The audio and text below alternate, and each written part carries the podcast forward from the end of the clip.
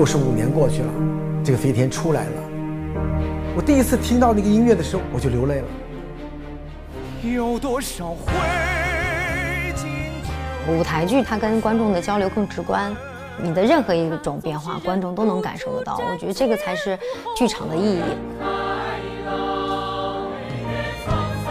我所做的所有的这些事情，无非也就是一块砖往前放一放，可能让后来的人脚踏上去之后，知道这儿有块砖，不至于掉水里，仅此而已。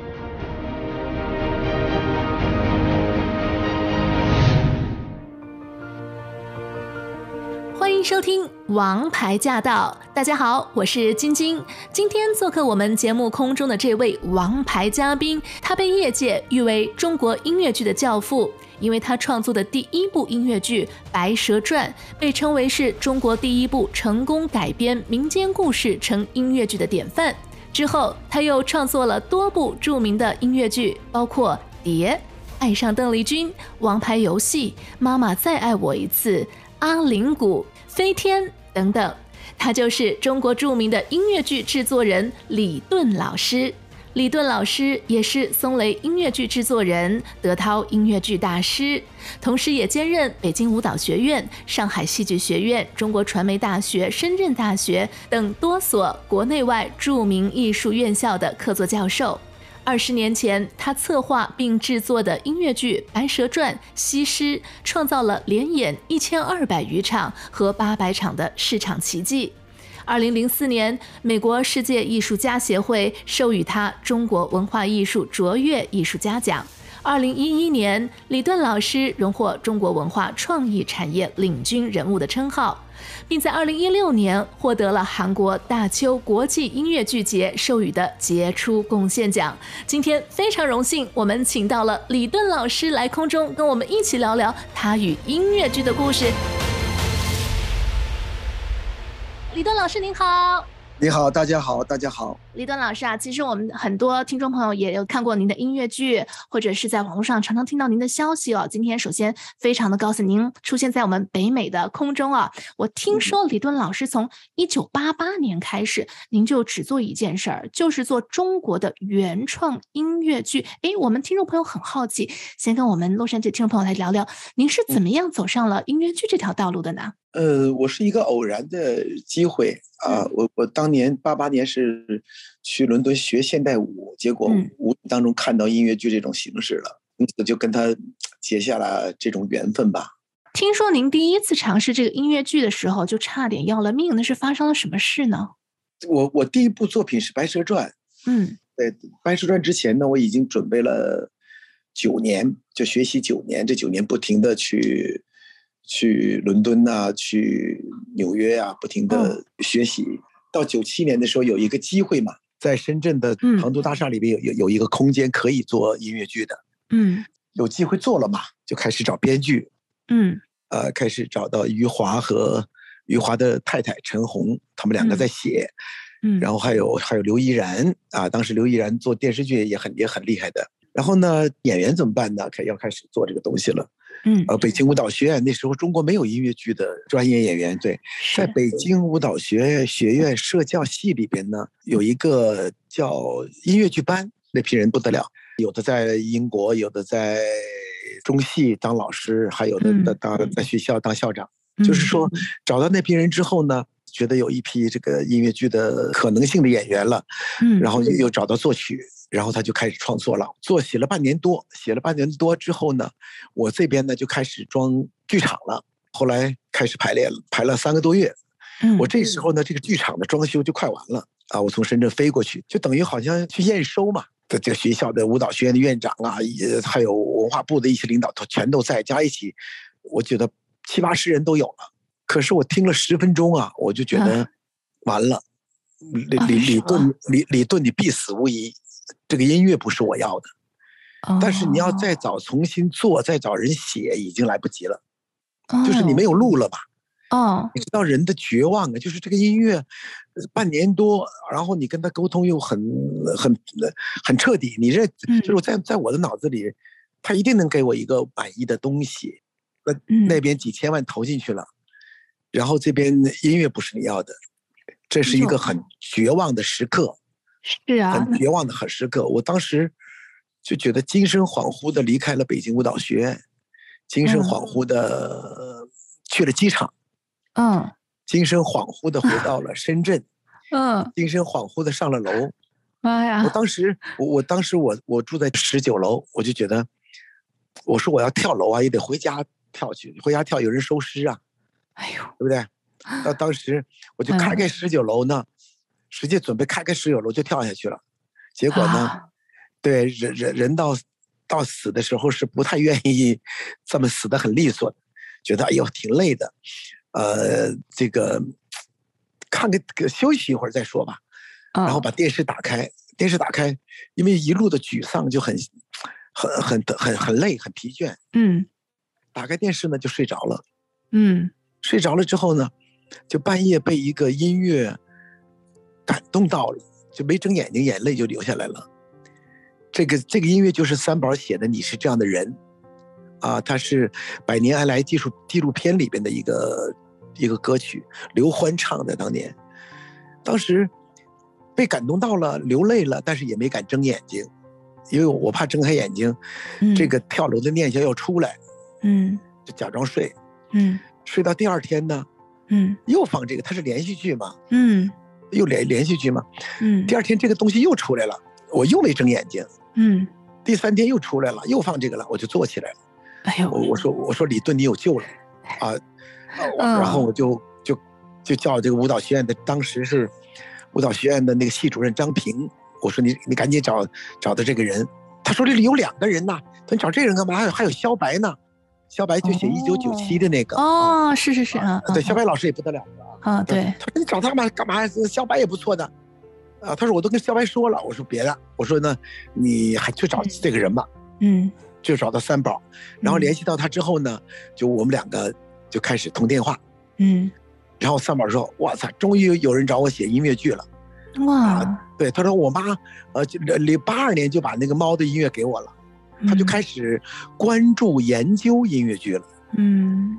啊，就研究了，他研究的这这个这个这个这个好像是天意啊，但是我们俩没有约定嘛，嗯、没有约定。嗯、然后他说多长时间？你你给我的创作时间啊？嗯，我说，哎呀，你你你只有二十天的时间。哎呀，好惨。啊，三宝说，二十天我我连一首歌都写不完，你怎么写一个剧呀、啊？电咵电话就撂了，啊，电话就撂了，他就给我把电话撂了。可是、哎、可是没有五分钟。电话又打过来了，哎呦！他说：“李顿老师，我来写。”结果就他就开始创作。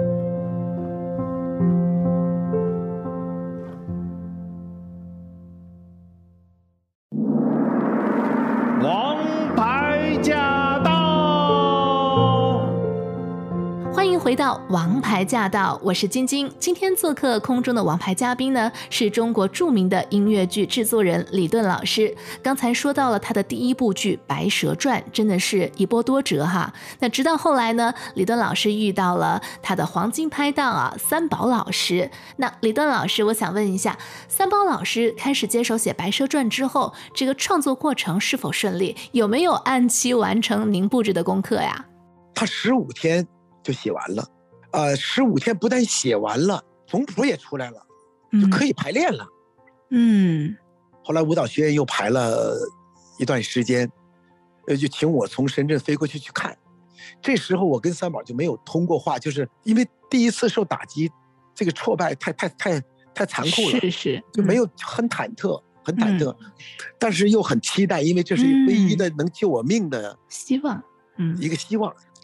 从深圳飞到呃舞蹈学院，嗯，当时就更多人了，因为第一次出现那么大动静，我叫停了，排了三个多月，这次很多人就好奇，我说看看还能发生什么事儿，嗯，然后这时候我跟三宝没有见过，我们俩没有见过面啊，嗯，那时候三宝坐在这个呃那个大排练厅的那边，我坐在这边，中间隔了很多人，这个整场演完了，我说我终于找到中国音音乐剧的音乐了。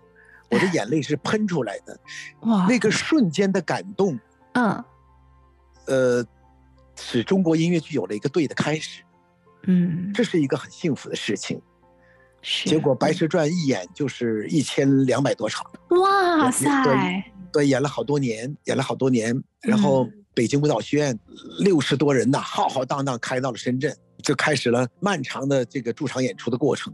嗯啊，那这很有意思，有有人看了六十多遍，有人很很多员工都倒背如流。嗯，就是对，就是音乐剧这个对很重要。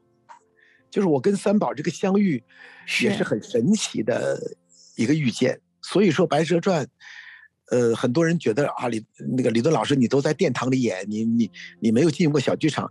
实际我是从小剧场开始的，很多很多人，包括王石啊，许这个许航啊，很多人就是那几乎是常客，就每天为这个戏来，每天看。哦、对，然后市政府接待也在这儿。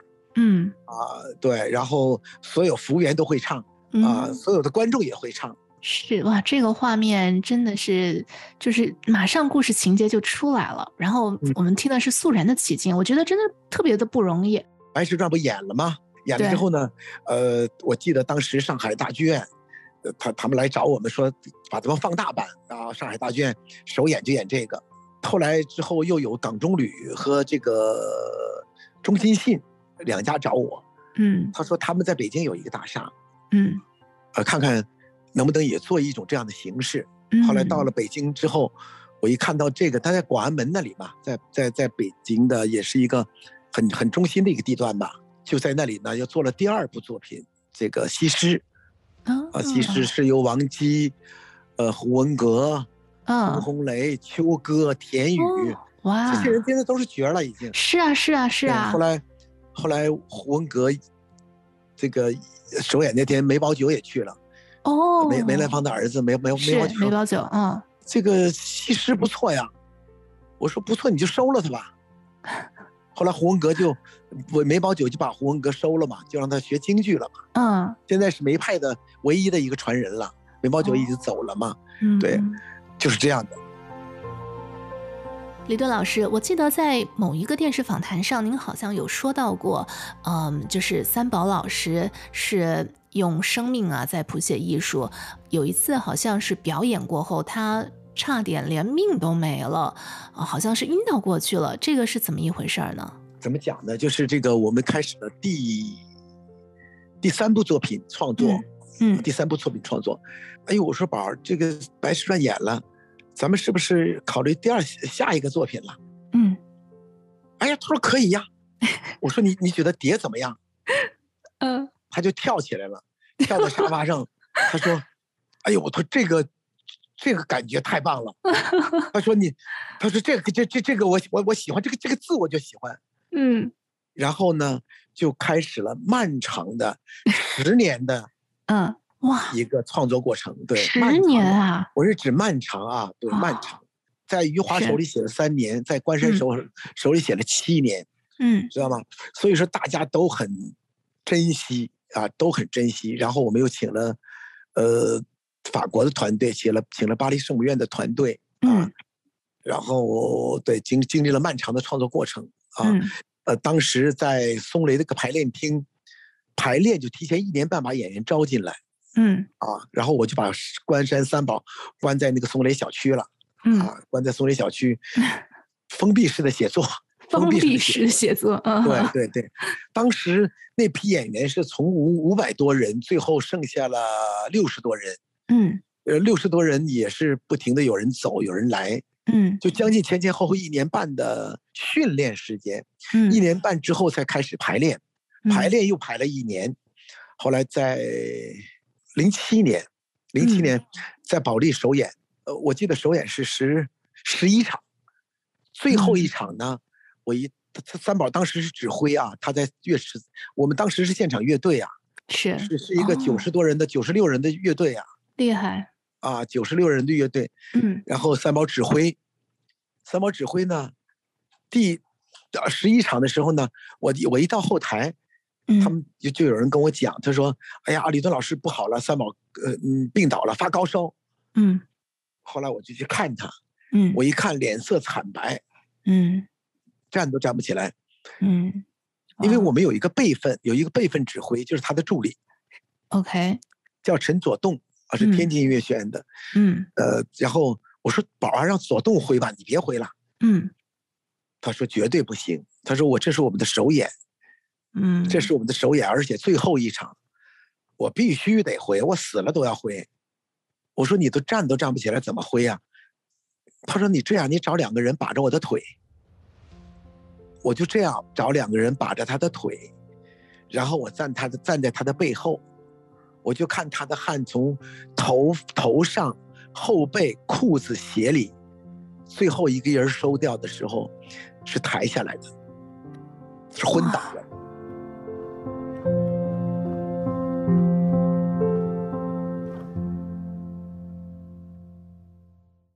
世界尽头。少女祝英台就要出嫁，不速之客突然闯入，梁山伯他要带走新娘。王牌驾到！刚刚我们听到的呢，就是《蝶》这部音乐剧它的一个纪录片中间的一小段音频的截取啊。那说到每一部艺术作品呢，艺术家们都是用生命在书写着。我想问说，这部剧有多长啊？三毛老师就是这样的一个身体的状况，在舞台上坚持了多久呢？李敦老师，三个多小时啊！当时那个碟是很长的，三个多小时，而且几乎是晕倒了。他是晕倒下来，我不接着他肯定就摔下来了，因为三个人在后边的嘛，晕倒了。晕倒之后，当时呢就往想往医院送，嗯。后来他他他当时，这个太太呢就说，没事儿，宝儿经常发烧的啊，你把它交给我吧，你明天给我买个包就行了。哎，我说姐他病成这样，怎么怎么怎么？对啊，当时他他的当时他的太太说这个我也不好去说什么，我说好吧，他就把三宝拉回去了，知道吗？然后可是第二天呢，嗯，可是第二天下午呢，他太太就给我打电话了，他有他左手的小小拇指啊。黑了，哎呦，实际黑了就是血栓了，就出现血栓了，这很可怕的，你知道吗？是啊，是啊。不是医院的说，哎呦，你这得截肢啊。嗯，我说宝啊，我说，命给不了，手我可以给你。嗯，啊，因为我我要手没你的用处大，但是，嗯，我说你不能做做这个截肢的这个这个决定，不可以。嗯，后来我就当时就飞奔去协和医院找各种关系，然后打打电话。知道吗？后来有一那院长告诉我说，呃，李李敦老师有一个床位，那是给部长留的。我说部长有一千个，三宝就一个。我说你必须把这房间给给三宝，不给我就跳楼。然后这个 就就就嚷嚷起来了嘛，在在那个走廊里嚷嚷声音很大，因为我很着急嘛。嗯。后来之后正嚷嚷呢，文化部部长孟小四副部长啊，孟小四就出来了，说说蹲你干嘛呢？哎呦，我说。我说这个房间是你的吗？他说我是啊，我来检查身体了。哎，我说赶紧你回家把这房间给我。我说三宝要死了，什么情况啊？就阴差阳错的有了一个病房，嗯，然后三宝顺利的住到了医院，嗯，然后开始培养病毒啊。他身上这时候有就已经有一块一块的黑的这种血栓了，已经腿上都有了。后来当时我记得医院就说嘛，他说，嗯。呃你问三宝出过出过国吗？我说这三年我都把他关起来了，哪儿都没去过啊，就怀疑是艾滋病啊什么东西，因为一块一块的黑斑呐，在在在腿上脚上全都有了。当时就是住下医院之后呢，然后我觉得哎呀，反正都住下了嘛，我就回家了。嗯，回家之后医院又给我打电话说你赶紧来，三宝不行了啊，就大面积血栓。晚上六点钟他喝水，他睡了一觉喝水，一下子栽那儿了，又但是又复发了一次。就是马上往手术室推，各种的管子，各种的，实际上就是做后事准备了。我说宝，你一定要挺住。那时候脸脸是紫的，黑紫色，啊，黑紫色，黑紫色，真的会是视觉上就是黑紫色。对对，黑紫色。对，然后我就我就告诉他一定停下来，停下来。那那时候又又开始抢救，又开始抢救，又抢救的话，呃，病情稳定，稳定之后呢？呃，我记得第二天，因为我要带着大部队去哈尔滨演出，哈，知道吗？然后他在那个重症病房里面，我就我我我我早晨去跟他告别的时候呢，我就敲那个玻璃，我害怕就再次第二次进这个手术室的时候呢，我就把他妈叫来了，嗯，把他母亲叫来了。他母亲你，你、嗯、你，他母亲也不得了的，他、嗯、母亲其实他嘎达梅林的新浮光，哦，他母亲也是大音乐家，是哇，全家搞艺术的啊，对对的、嗯、大音乐家。嗯，然后我就把他母亲叫来了，嗯，可是他母亲叫来之后呢，他母亲就看出我紧张，可是他母亲来了，这个病情就稳定了，你知道吗？哦就就第二次爆发的时候，我就把他母亲叫来了。我我想肯定，嗯、我说得让那母亲见一下孩子。我是想让他妈妈看他儿子最后一眼。可是病情又稳定了，嗯，但是就又稳定之后呢，有一个问题出现了，我怎么把他妈妈打发走？嗯，你知道吗？我怎么把老太太打发走？嗯，你知道吗？嗯、他妈妈就看我浑身哆嗦又出汗，他妈妈就，实际他妈妈看明白了，但是他妈妈妈没有点破我。哎呦，我说那个，我说阿姨，我说你回去吧。我说那个那个三宝没什么事儿。嗯，他说哦，你看，那个小顿，我还觉得你你，我还觉得你你来让我签字呢。没事，我走了。我就送他妈妈走。他妈妈说这话的时候还是极其淡定的。可是他妈妈一转身的时候，我我感觉他妈妈哭了，但是他妈妈哭没让我看见。嗯，那时候我很想过去抱老太太一下，可是我真的没没有勇气去抱她。所以说，任何一个作品，不是一个人，是一群人，在用生命，在用所有的热情，在在成全这个作品。所有的伟大作品，都必须用生命、用热情来来表达的。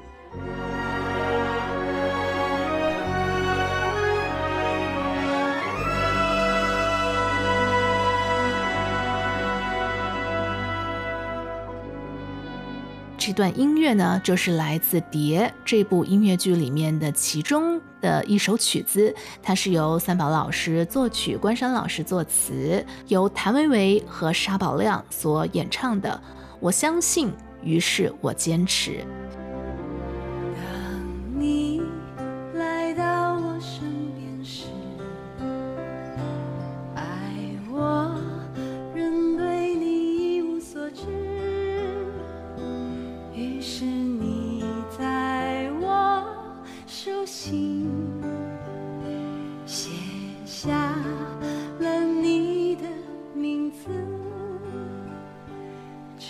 中国音乐剧界有铁三角啊，就是我们哎，李敦老师是著名的音乐剧制作人，还有刚才我们听到了这个著名的音乐家三宝老师，还有一位是关山老师，是不是著名的编剧？对对对对对、哦、对对对，关山现在也在纽约呢。对，关山、哦、就是关山，你想吧，在他手里写了七年，嗯、最后排的时候我就一直催他嘛。后来宝说的，嗯、哎呀，顿呐，你别催他了，你让他活着把这个这这些这些剧写完吧，就。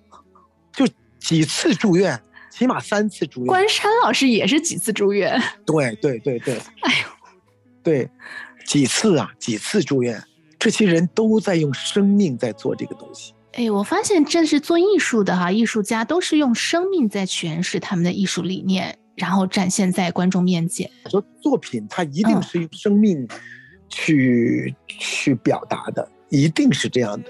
那是什么推动着艺术家？能够用自己的生命去这样子的做奉献呢？信仰，我们当时就把做中国音乐剧当成了一种信仰，当成了一种信念。信仰就是一定要把中国音乐剧做好。嗯，没有这个信仰，你根本就根本坚持不下来。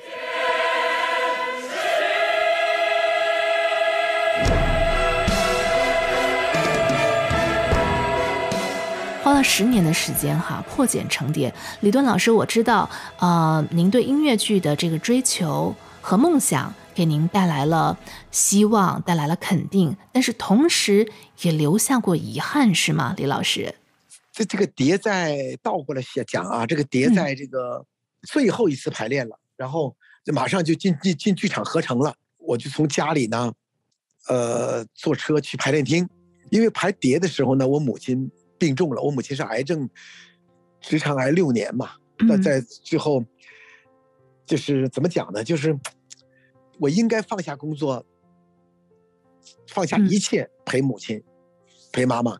嗯。可是没有办法，因为我太想把这个东西做好了，我不可能把这个大的团队、嗯、这个创作团队啊、演员呐、啊、扔在那儿，然后我去陪母亲了，你知道吗？后来，嗯、后来那天错过了。后来那天早晨，嗯、那个医院就打电话啊，打电话说，嗯、呃，因为我母亲以前是在北京医院住院，后来最后一次住呢，我让她住在海军医院的妇产科。呃，我是觉得。别住的那个那个肿瘤肿瘤这个病房了，天天有人往出抬，这个呢能听到婴儿的哭声啊，能能能能看到生命的希望，嗯，是吧？呃，这是不一样的嘛。后来我正要往排练厅走，在路上，后来那医院就打电话说：“你赶紧来，你母亲不行了。”嗯，我们就飞奔，在不出车祸的情况下，往往这个往这个呃那个医院里边海军医院去。到了海军海军医院了，一进门的时候呢，呃，所有的那个仪器啊，那呼吸啊，各方面都已经走直线了，就是、嗯、就没有，就是生命生命迹象消失了，嗯，特特特生命体征没了，嗯，体征没了。然后那个医生就说说你喊他，你喊他妈妈能听见。哇！可是我没法喊，那是一个妇产科的病房。嗯，那一群，那前面后面的那个房间里面都是，都是生孩子的地方，我怎么喊呢？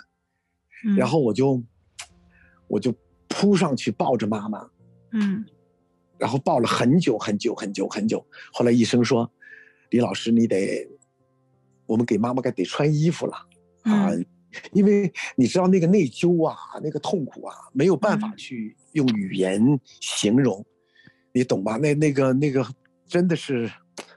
很很痛苦，内心的伤痛。对，就因为你没有在他要离开这个世界的时候，嗯、全心的去陪他。嗯，你你你你你，这个是一个，这是一个心中的痛。对对，非常痛。这个不是没法用语言去形容它。后来我就跑到房顶上，嗯，房顶上我这一看也不能哭。哎呀，怎么讲？后来他们说，给母亲穿完衣服了，你你你你你你得跟母亲坐一会儿吧。我就跟母亲，后来人医院就说你得把母亲放往往太平间里推了，就穿上衣服了嘛。嗯，知道吗？换好衣服，嗯，就得换好衣服，然后就推到太平间里去。嗯，然后回到公司，因为公司这些人要排练嘛，回到公司，您还要收拾好心情啊，继续。我我必须得放放收拾好心心情，然后。当时要那个有一个歌唱家杨小勇是演老爹的，演碟里边老爹的。嗯，这歌唱家，这个从上海来，要到办公室看看我，嗯、跟我聊聊。我跟他说了没有五分钟，我就不行了。后来，那个那杨杨杨新友说：“在哪里？这怎么了？怎么了？”李老师：“说他母亲刚刚去世。”嗯嗯。啊，他说，跟我们那个那个工作人员讲说。那行了，我先走了，我不谈了，不谈价钱了。呃，不给不给我钱，我都来都能演，我一定要帮帮助李顿老师把这个呃剧演好，就走了啊。嗯、然后，嗯，就这样。后来挺讲情谊，嗯，对，在中国极其轰动，因为、嗯、对十年呐，终于破茧成蝶，真的是不容易的。的而且，啊，我现在说起来，我都好感动，每个细节都历历在目。嗯啊，每个细节都历历在目。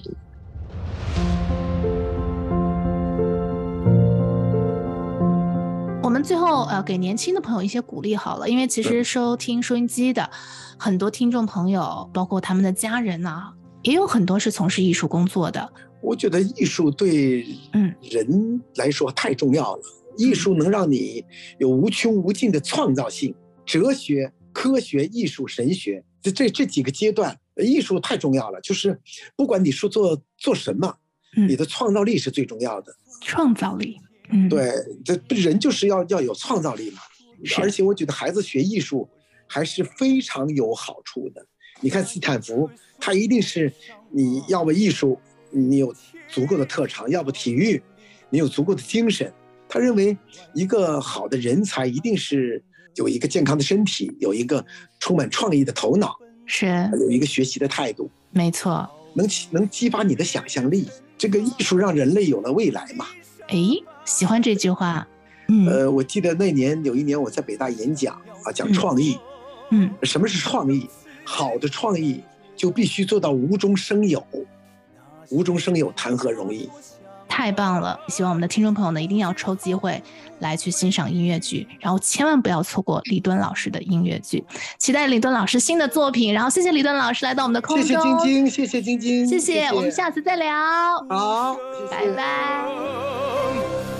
有多少灰烬，就有多少余温。要你打开怀抱，将它裹得更紧。这拂晓时。